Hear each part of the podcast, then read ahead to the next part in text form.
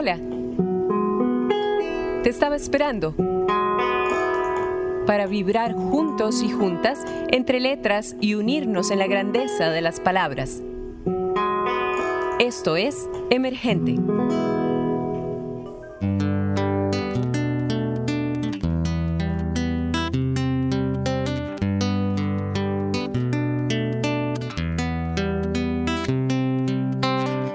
Fue solo el rito del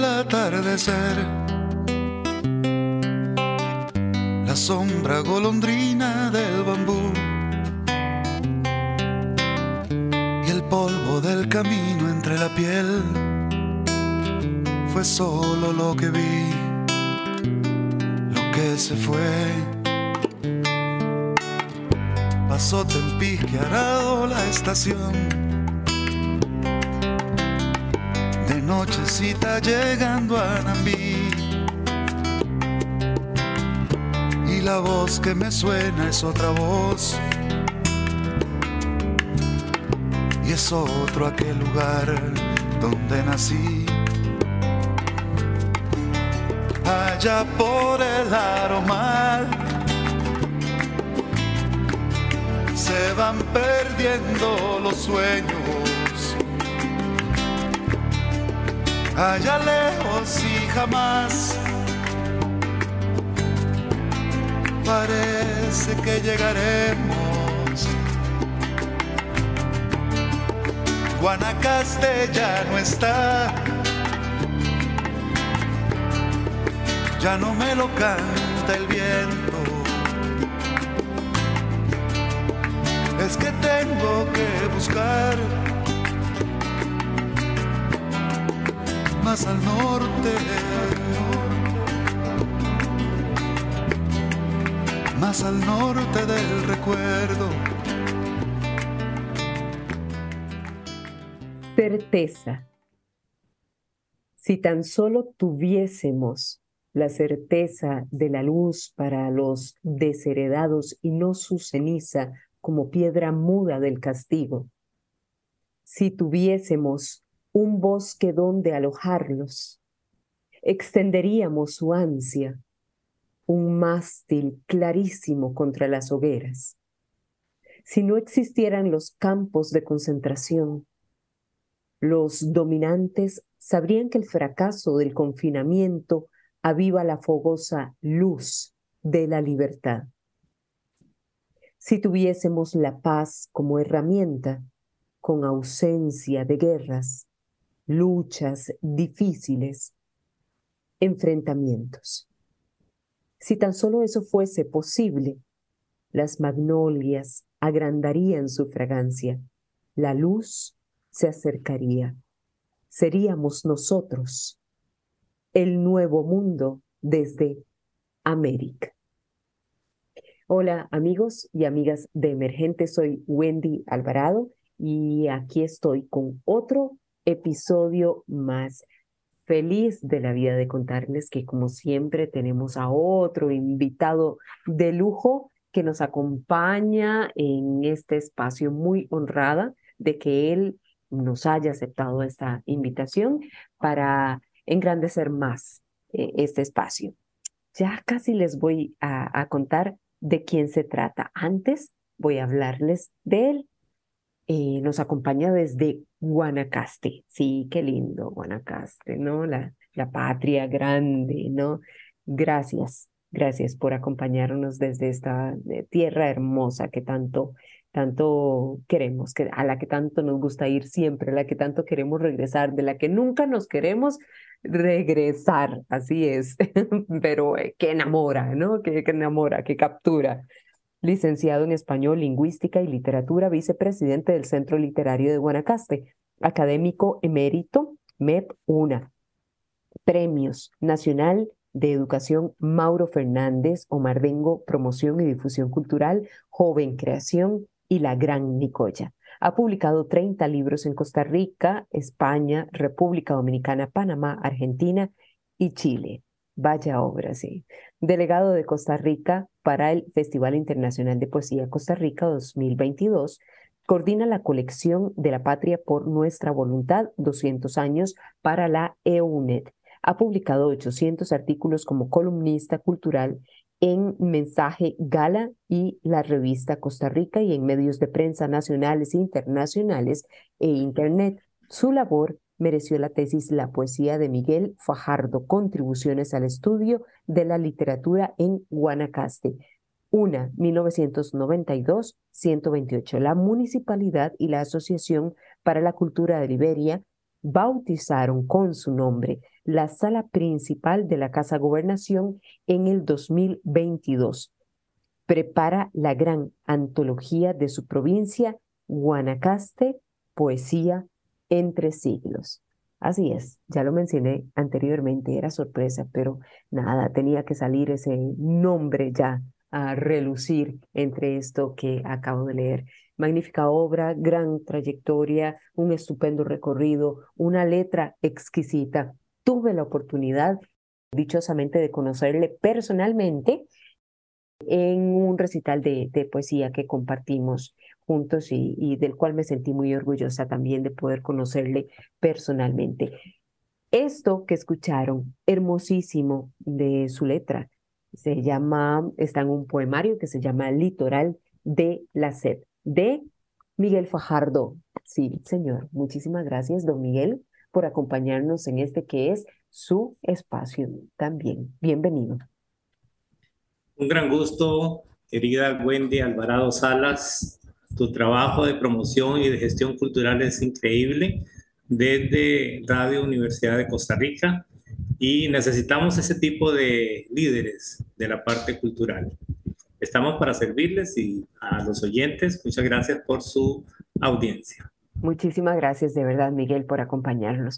Yo, yo quiero, quiero empezar, Miguel, por, por preguntarte eh, ¿cómo, cómo nace este y cuándo descubres, en qué momento es que descubres lo poético como, como ese espacio habitable para vos, ese momento en el que decís, no todos los espacios, los espacios nuestros que creamos, ¿no? que se hacen, son del todo habitables. ¿no? ¿Cuándo lo descubrís? ¿Cuándo descubrís ese espacio que sí es habitable en lo poético, desde tu oficio como, como poeta, como escritor? Hay un detalle triste para mí en mi biografía humana y es que cuando yo nací, mi padre tenía tres meses de haber quedado ciego y mi padre estuvo 47 años ciego. Wow. La ceguera de mi padre fue como un impulso porque me permitió leerle el mundo, leerle los periódicos, decirle qué pasaba en la televisión, conversar con él. Fue mi, gran confidente, mi gran amigo, porque su ceguera, pues lógicamente le impidió trabajar. Entonces, eh, ese es el, ese es el hecho personal que marca el que creo que haya decidido por, por escribir, porque me correspondió leerle el mundo, esa es la manera, leerle el mundo.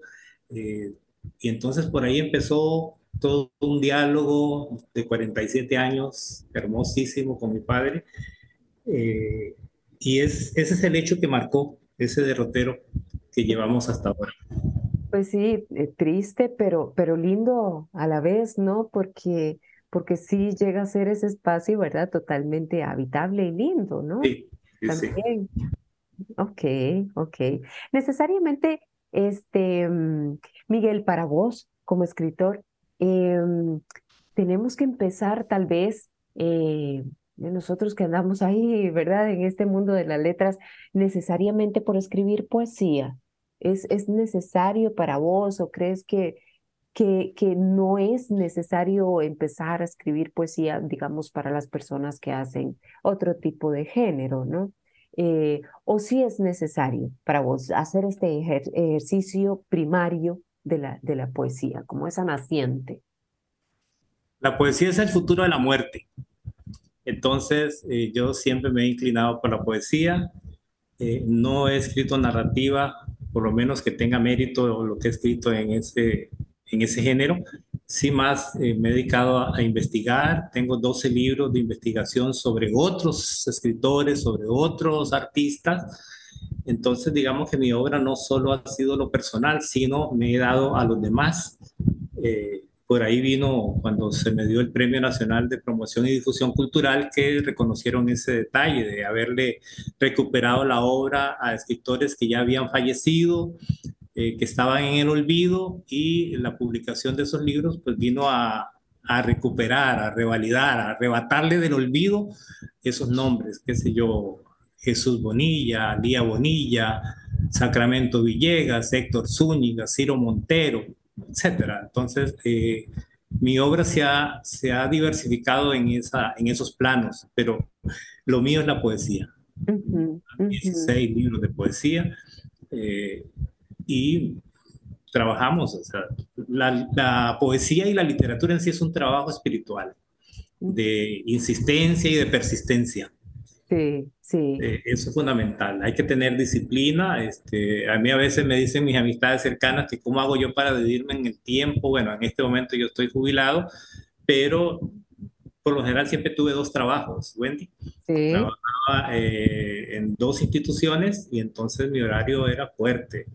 Y es lo que siempre se ha dicho, que los escritores costarricenses somos como escritores de fines de semana. Sacamos tiempo. A mí me decían mis alumnos en el colegio y en la universidad, profesor, pero usted por qué no va a la dirección? Yo le decía, no, no me interesa el último chisme del colegio ni de la universidad. Yo me quedaba en mi aula y ahí escribí muchos de mis textos, varios de mis libros eh, se escribieron en los recreos, eh, tanto en secundaria como en la universidad. Entonces, eh, la, la poesía para mí ha sido un, un aliciente de vida, Wendy. Realmente lo, lo, lo, valoro. En este momento estamos trabajando un libro antológico, ya tú lo mencionaste, de la poesía de Guanacaste. Sí, qué lindo, lo estaba eh, viendo. Esa es una investigación de 400 páginas. Es lo más ambicioso que se ha escrito porque tengo más de 20 años de rastrear la poesía guanacasteca. Entonces se llama Poesía entre siglos porque tenemos poesía eh, indígena hay ah, poesía de 1870 de Guanacaste, de 1870. Y entonces eh, la UNED lo va a publicar, Dios mediante, el próximo año en esa colección que estamos dirigiendo.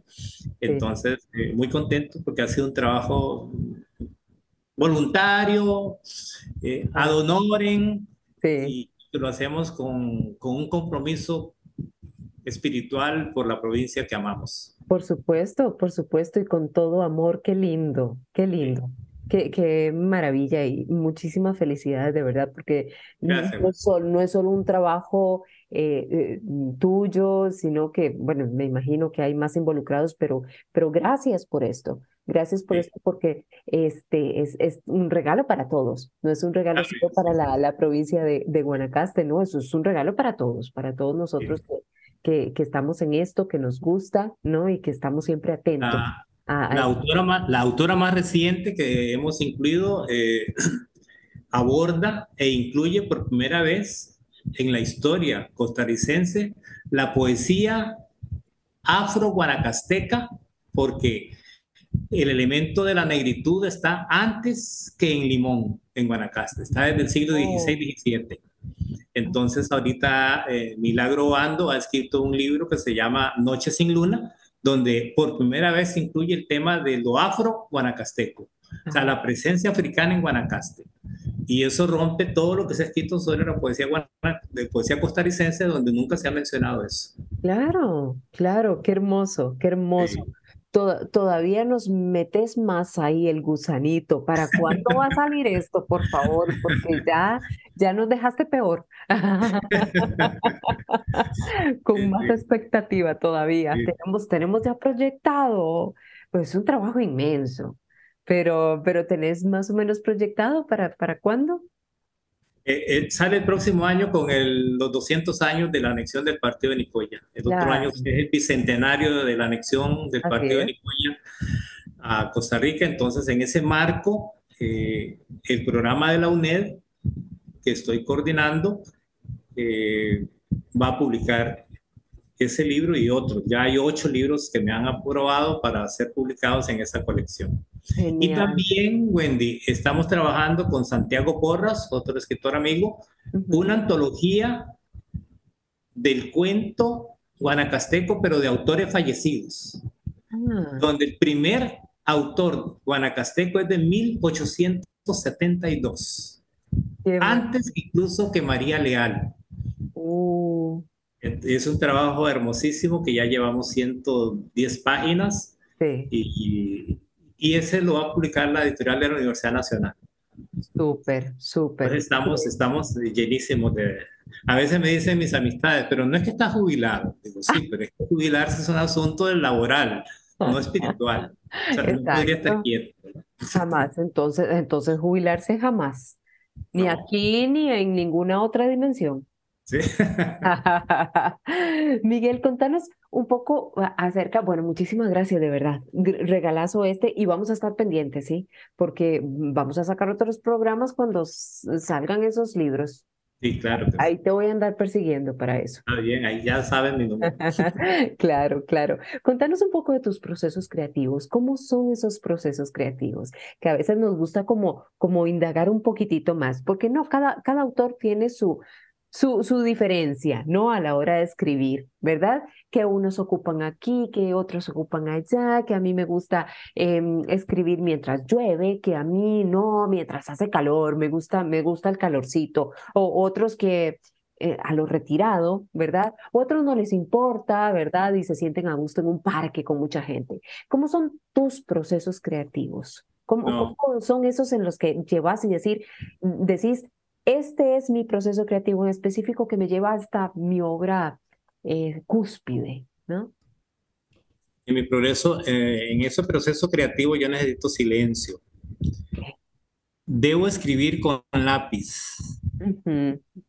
yo, no puedo escribir en la computadora directamente. Todo lo que yo escribo primero va con lápiz, y eh, eh, recuerdo un consejo de doña Carmen Naranjo que decía que siempre hay que tener un basurero cerca, porque lo que no sirve de una vez, no. Pero sí necesito este, trabajar con lápiz.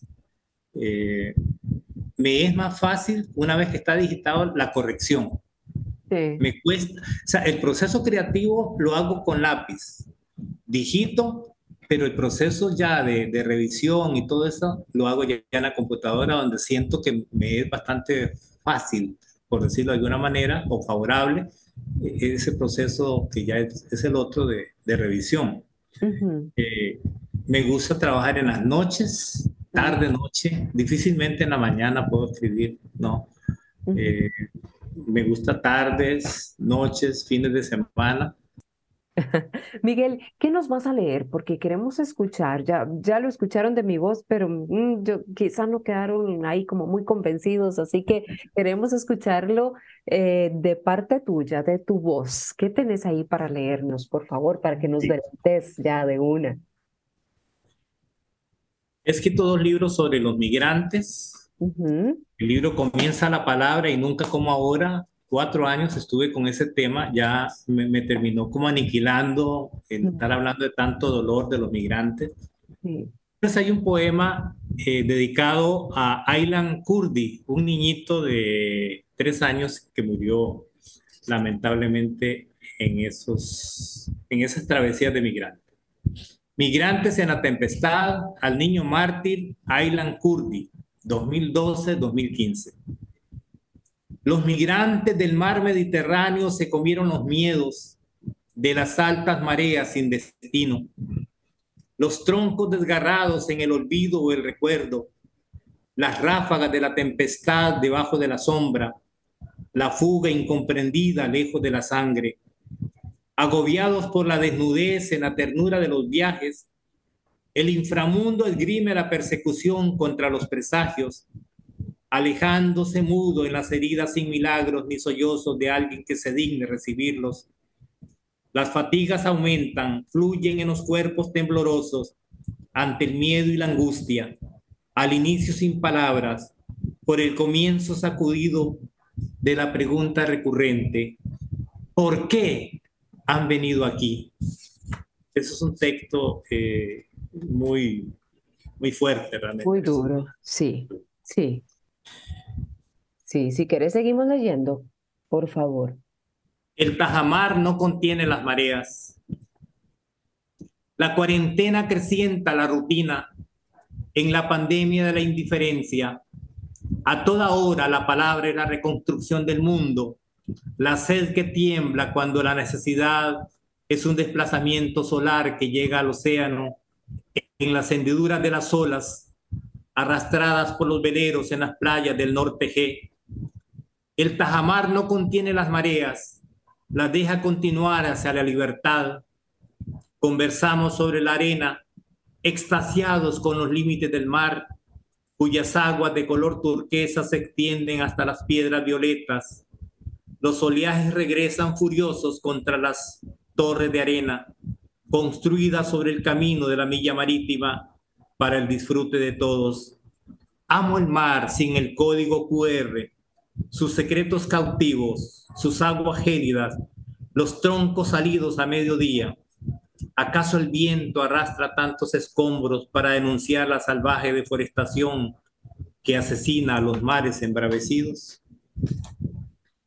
El libro belleza. Comienza la palabra, que es uno de los textos eh, de los migrantes. Sí, qué bello. La palabra tiene sus miedos. El día no se llama solo, como monedero imaginario en las postales ajenas, en las montañas extranjeras. Es necesario comer en alguna parte, esconder las pertenencias, sobreponerse delante de la muerte, en pensar en todo terreno el día guarda habitaciones cerradas, ventanales obsesivos a punto de olvidarse en un hostal casi escondido. El final no es el destino, sino la travesía sin agenda. El viento con sus lágrimas escucha pasos, hurgo en los bolsillos, cuento el vaticinio, la palabra retiene a sus nietos. Todo apunta que serán descubiertos, la máscara debajo de cualquier cielo, es un elefante sin puertas donde avisoran los restos de la libertad dividida. El día no se llena solo, faltad vos y los demás. Wow. Wow. El libro Margen del Sueño. Tal vez, tal vez, Miguel, te, te interrumpo un momentito. Sí, vamos a seguir leyendo, pero este, vamos a combinarlo un poquitito más con, con otras cositas que yo te quiero preguntar. Así que sí. Tenémelo ahí, tenémelo ahí, porfa. Sí, no, no, no lo cerres. Eh, mm, prometo que vamos a tener el espacio para leerlo, por favor, porque aquí estamos disfrutando a, a lo máximo de, de verdad esta eh, eh, escritura de altura, de, de excelencia, de verdad. Muchísimas gracias por compartirla. Miguel, 16 libros, con, ¿te has enamorado de alguno? ¿Alguno es tu preferido? ¿Alguno es tu favorito? ¿Con cuál te sentís más cómodo? ¿Cuál es el chineado? ¿Cuál es el consentido? ¿Cuál fue el que costó más? Eh, ¿Cuál se ha reproducido más? Bueno, Wendy, eh, nosotros somos porque así lo han ubicado muchos estudiosos. Nos llama la periferia, Punta Arenas, Limón, Guanacaste, somos zonas periféricas. Bueno, geográficamente sí, pero yo nunca me he sentido de la periferia, soy de mi país. Así es. Nosotros manejamos acá el concepto de guanacastequidad, o sea, esa defensa de lo vernáculo, pero no como un chauvinismo, sino como una manera de afirmar la identidad regional. Este, mi, mi inicio literario fue atípico para un costarricense. En 1981, Miguel Fajardo sale a la luz costarricense con tres libros de poesía. Uno que había ganado el premio Joven Creación, Estación del Asedio. Otro que había presentado a la editorial Costa Rica en el 78, pero salió cuatro años después, yo ya ni me acordaba del libro. Urgente búsqueda y luego Extensión del agua, que es otro libro que había publicado el Ministerio de Cultura. Entonces, para un poeta de la periferia, salir con un premio joven creación, que en ese momento era hasta los 25 años, yo ahora no sé cuánto están pidiendo. Pero ya después de 25 años ya usted ya no es joven. Ya no, en Costa Rica. En Costa Rica. lamentablemente. En Costa Rica es esa clasificación extraña que, que tenemos. Sí, ya no califica. Ajá. y entonces fue atípico realmente. A mí me dicen eso. O sea que... Y luego recuerdo un comentario de Alberto Baeza Flores en el diario La Nación, un, un artículo que todavía recuerdo una expresión de ese escritor chileno tan importante, fue el, el que prologó mi primer libro. que recuerdo decía algo así como Miguel Fajardo es solo un nombre y un apellido. Mañana ya muy editado será un renovador, una cuestión de eso, decía él. Eso lo decía el 80, 81. Creo que no, no le he fallado a Alberto a eso, que ya murió, eh, con el trabajo que hemos realizado sostenido. Eh, Totalmente de acuerdo. Sí, sí, pero siempre destaco esa parte de cómo fue mi inicio literario, o sea, porque es, es atípico realmente. O sea, que uno a los 23 años salga con tres libros, uno de ellos con el premio de los jóvenes en ese momento, y eh, en la editorial Costa Rica, el Ministerio de Cultura y el Ministerio de Educación. Entonces, eh, luego ya no me, no me he decantado por las editoriales estatales realmente. Eh, muchos de mis libros han sido financiados por instituciones. Los libros de investigación los han publicado instituciones. Yo he dado mi trabajo voluntario sin cobrar. Eh, porque si uno cobrara, entonces ya el libro no sale.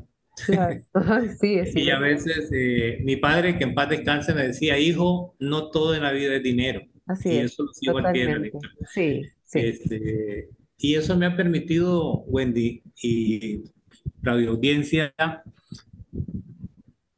publicar 12 libros de otros artistas. Claro, qué lindo. En este momento, el primer libro de la colección 200 años de la anexión del partido de Nicoya a Costa Rica es sobre Héctor Zúñiga. Este es un libro que va a salir de una arqueóloga, Patricia Salgado. Miguel, vamos aquí corriendo un poquitito por el tiempo, porque ya nos estamos acercando Como, como al final. ¿Cómo está el tema del movimiento literario poético en la zona actualmente? Bueno, el 20 de marzo de 1974 se fundó el Centro Literario de Guanacaste, que el próximo año cumple 50 años de trabajo voluntario, ad honorem, independiente, y ese ha sido uno de los motores. Luego, las universidades, en Guanacaste tenemos las sedes de las cinco universidades estatales. Así es. Entonces, ha venido a incentivar, tenemos eh, escritores, artistas, académicos que han venido a trabajar a Guanacaste y ellos se han incorporado muy bien, qué sé yo, Daniel Matul, Maynor González, Sebastián Arce, por citarle algunos eh, escritores. Inmensos todos, claro. Sí, entonces, eh, pero ha sido persistente. De hecho, el 5 de, el 5 de agosto tenemos un recital que organiza una organización Ergo eh, y lo vamos a tener en Bagaces. entonces, se está en presentaciones de libros, recitales, presentaciones. es, es fuerte es fuerte porque Guanacaste es muy extendido.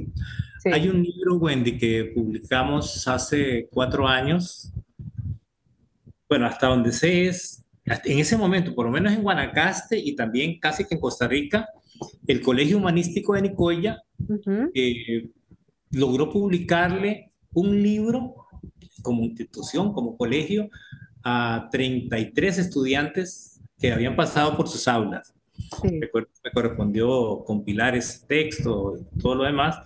Y ahí hay 33 voces. De esas 33, esperamos que por lo menos dos, tres persistan, que ese es el asunto. Claro, claro. Luego hay un colegio artístico, el Colegio Artístico Profesor Felipe Pérez en, en Liberia, que da la especialidad de creación literaria. Ah, y también ha publicado dos libros, dos libros de los estudiantes que se decantan por esa especialidad ah. y son jóvenes de 17, 18 años. Qué lindo, este talento joven, qué bonito. Sí, en este momento cuatro de ellos están en las universidades estatales en San José y muchos de ellos se eh, eligieron filología y toda la parte que tiene que ver con nuestro idioma. Claro, siguieron el camino.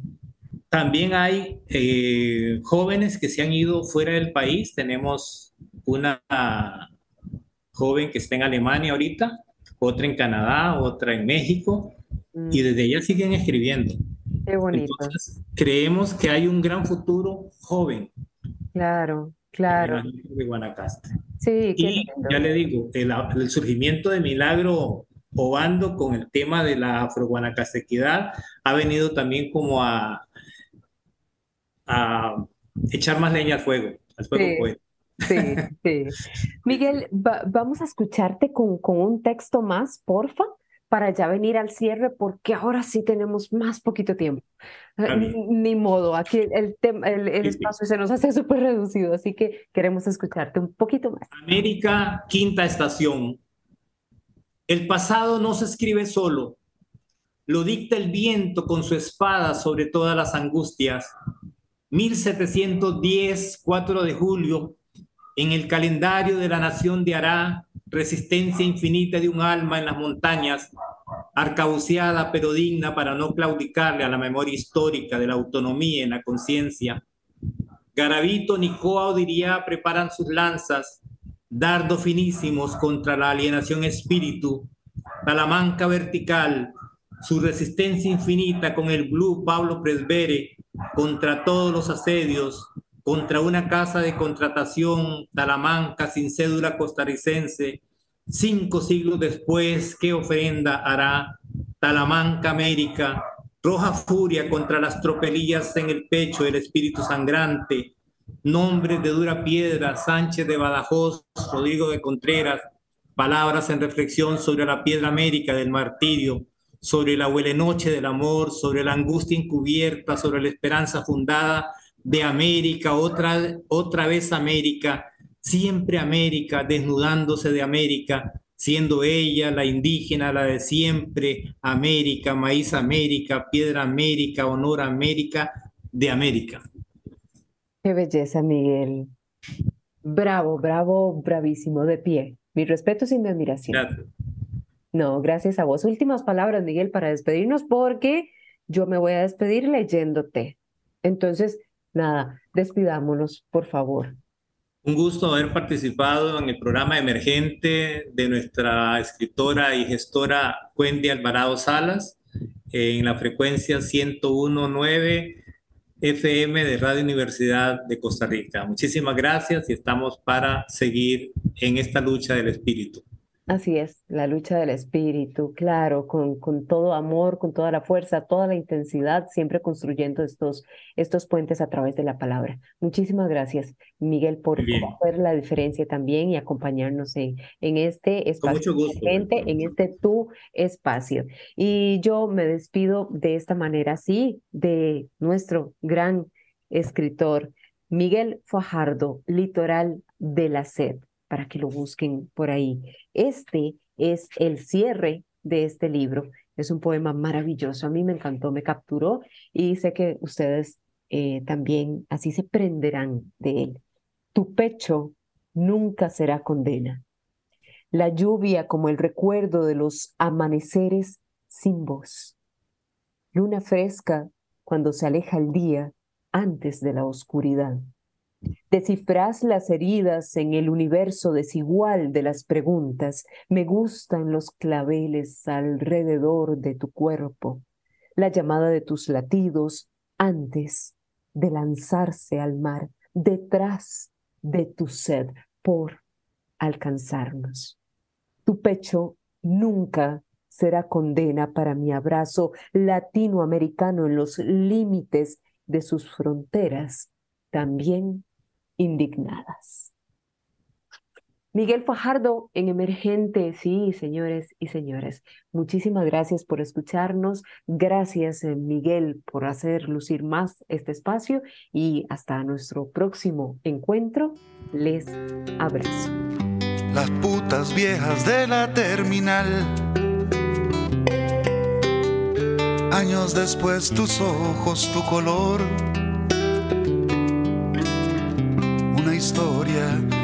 Aprendí a contar.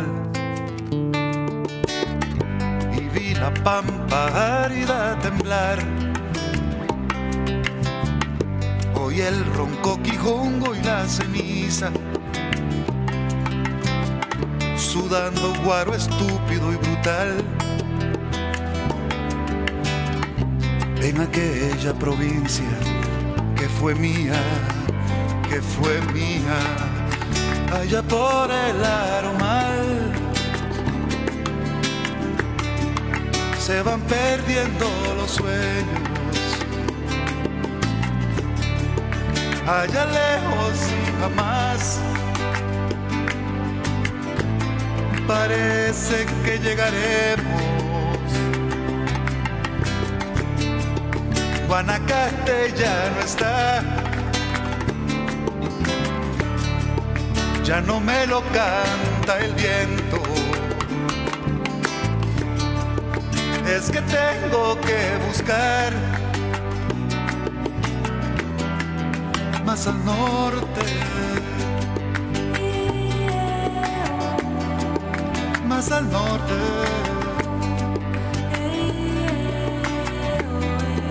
Más al norte del Más al norte.